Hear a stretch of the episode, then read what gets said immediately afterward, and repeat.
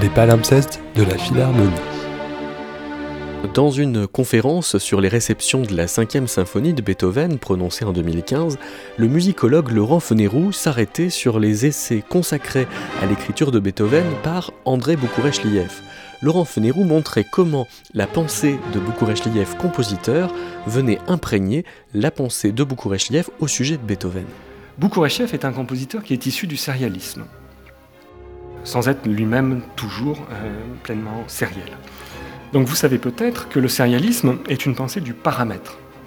Les sériels distinguent dans un son ce qui relève de la hauteur, c'est-à-dire un Do, un Ré, un Mi ou un Fa, ce qui relève du rythme, ce qui relève des intensités, un piano, un pianissimo, un forte, un fortissimo, et ce qui relève du timbre.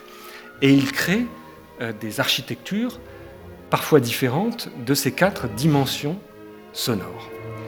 Eh bien, ce que Boukouachev fait dans ses analyses, c'est une approche non analytique, c'est une approche synthétique. Je m'explique, il va croiser les données. Et il va aboutir à des notions qui sont tout à fait passionnantes sous sa plume. Il parle par exemple de dissonance de forme, c'est-à-dire qu'il va appliquer une catégorie de l'harmonie à la forme. Ou alors il va parler de la modulation de timbre, catégorie d'harmonie à des timbres. Ou alors il va parler de mélodie de durée d'intensité, voyez Catégorie mélodique appliquée à une autre dimension du paramètre sonore.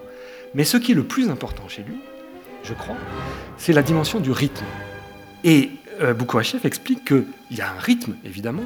Vous l'avez vu dans la première cellule, trois croches, une blanche. Ça, ça vous donne un rythme. Oui, mais il y a aussi d'autres formes de rythme. Il y a par exemple des rythmes d'harmonie. Si vous faites durer une harmonie blanche, c'est pas la même chose que si vous faites durer une harmonie 5, blanches, par exemple, je dis n'importe quoi.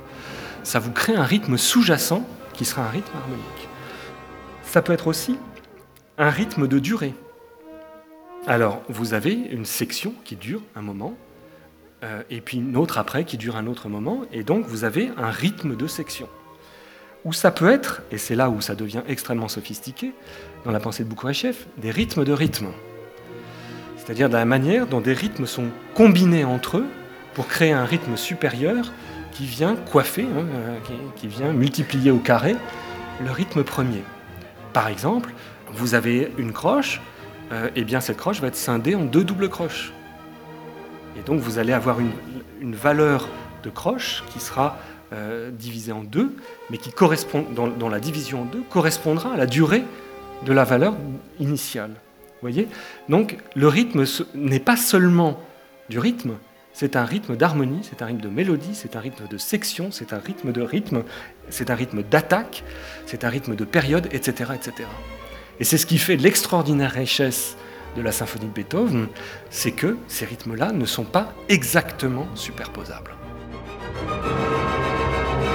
Pour écouter l'intégralité de cette conférence, vous pouvez vous connecter sur Philharmonie à la demande à l'adresse pad.philharmoniedeparis.fr.